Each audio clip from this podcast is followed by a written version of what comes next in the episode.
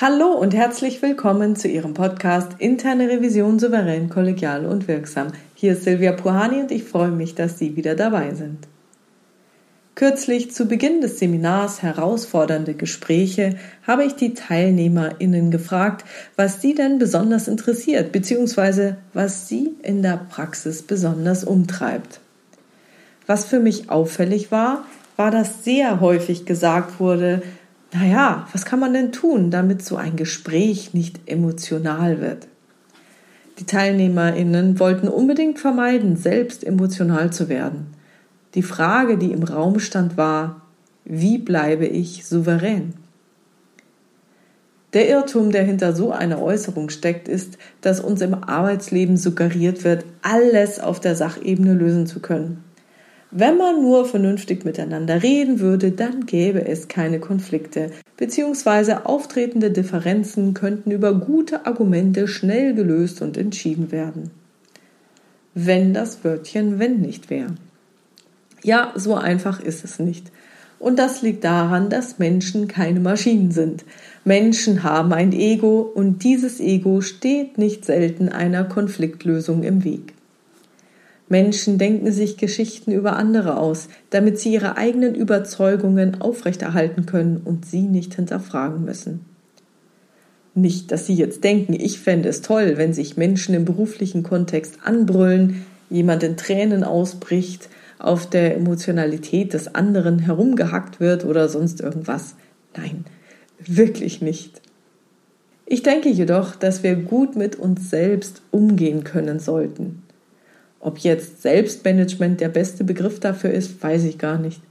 Aber als ich als Berufseinsteigerin gegen Wände gelaufen bin, hätte ich auch das ein oder andere Mal gerne vor Frust oder Wut geheult. Natürlich wollte ich nicht, dass das jemandem auffällt, weil die blöden Sprüche, die dann gekommen wären, die konnte ich mir echt gut vorstellen. Von daher kann ich es wirklich gut verstehen, dass man im Berufsleben seine Emotionen nicht zeigen möchte. Emotionen werden mit Schwäche gleichgesetzt. Alles klar. Das sollte jetzt aber nicht dazu führen, dass wir unsere Emotionen innerlich abschalten. Sie können weiterhin ein sehr guter Hinweisgeber für uns sein und uns Orientierung geben. Es kommt also nicht darauf an, Emotionen zu haben oder nicht zu haben, sondern es kommt darauf an, sie innerlich wahrnehmen zu können, um mit ihnen zielführend umgehen zu können. Und das klappt wiederum nur, wenn man sich nicht von seinen Gefühlen fernsteuern lässt. Wer sich selbst gut kennt und sich über seine Gefühle im Klaren ist, kann diese für sich nutzen und entscheiden, wie er oder sie weiter vorgehen will. Dann kann man mit sich selbst gut umgehen. Und das ist die Voraussetzung für Souveränität. Über den eigenen Gefühlen und Emotionen stehen bzw. diese sinnvoll nutzen sie anerkennen. Wenn ich zum Beispiel merke, dass mich etwas unter Zeitdruck setzt, dann kann ich mir Zeit nehmen. Dann kann ich ein Gespräch oder eine Entscheidung vertagen. Ich kann immer sagen, das muss ich erst nochmal intern absprechen. Oder das möchte ich mir erstmal durch den Kopf gehen lassen. Das sind alles mögliche Varianten, die können Sie immer einsetzen. Oder wenn ich merke, dass jemand meine Grenzen überschreitet, dann kann ich Grenzen setzen. Und wer unter uns dann noch anerkennen kann, dass der andere oder die andere eventuell auch ein Mensch sein könnte und Gefühle haben könnte, dann haben sie den nächsten Schritt geschafft. Denn dann kann man zusätzlich zu den eigenen Bedürfnissen auch die vermuteten Bedürfnisse des anderen berücksichtigen. Löse ich zu großen Zeitdruck aus? Gebe ich dem anderen genügend Raum? Oder könnte der oder die andere meine Aussage als Vorwurf verstehen? Wie Sie merken, kommt es immer auf die möglichen Auswirkungen meiner Aussagen an. Und da niemand von uns das Leben der anderen Person gelebt haben kann, können wir niemals sicher sein, wie unsere Aussagen ankommen. Wer sich aber selbst gut im Griff hat, ist in der Lage zu beobachten, wie die eigenen Aussagen ankommen. Und wenn Sie merken, dass Sie vollkommen unbeabsichtigt etwas ausgelöst haben sollten, zum Beispiel durch eine unbedachte Formulierung, dann nutzen Sie die Gelegenheit, das schnell wieder hinzubiegen. So eine Entschuldigung, Auge in Auge, die hat wirklich was für sich.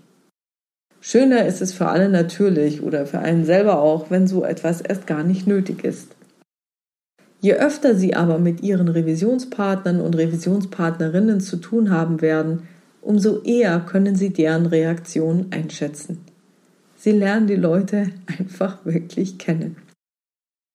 Ja, und wie kommt man denn nun dahin, sich selbst gut managen zu können?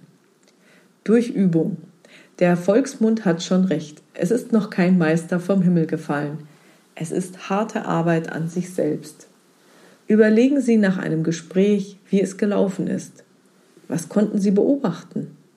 Was konnten Sie bei sich beobachten?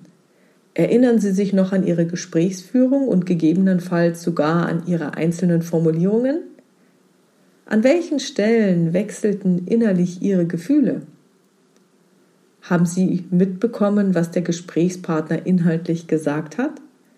Sind Sie präsent geblieben oder gedanklich abgedriftet?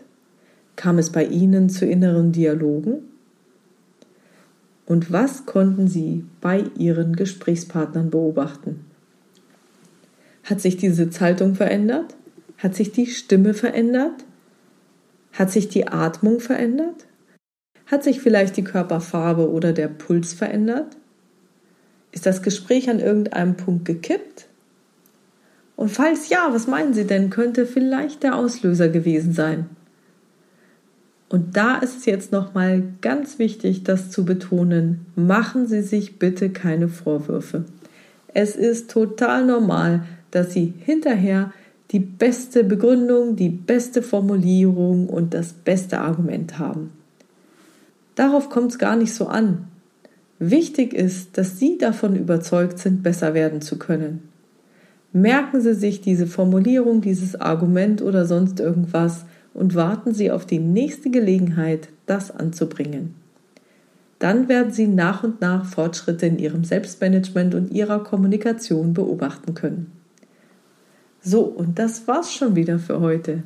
Ich freue mich über Ihre weiteren Ideen, Gedanken und Kommentare auf meiner Webpage oder in der LinkedIn-Gruppe Interne Revision souverän, kollegial und wirksam unter dem Post zu diesem Podcast. Herzlichen Dank. Wenn Sie meinen Newsletter erhalten wollen, dann abonnieren Sie ihn doch gerne auf www.puhani.com.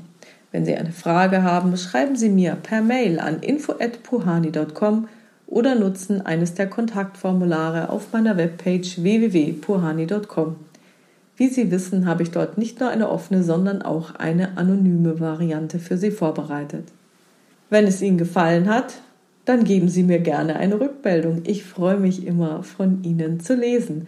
Teilen Sie den Podcast in Ihrer Community und bewerten Sie ihn gerne auf iTunes. Also bleiben Sie dran und hören Sie gerne wieder rein in Ihren Podcast Interne Revision souverän, kollegial und wirksam. Mein Name ist Silvia Puhani und ich wünsche Ihnen erfolgreiche Prüfungsprozesse.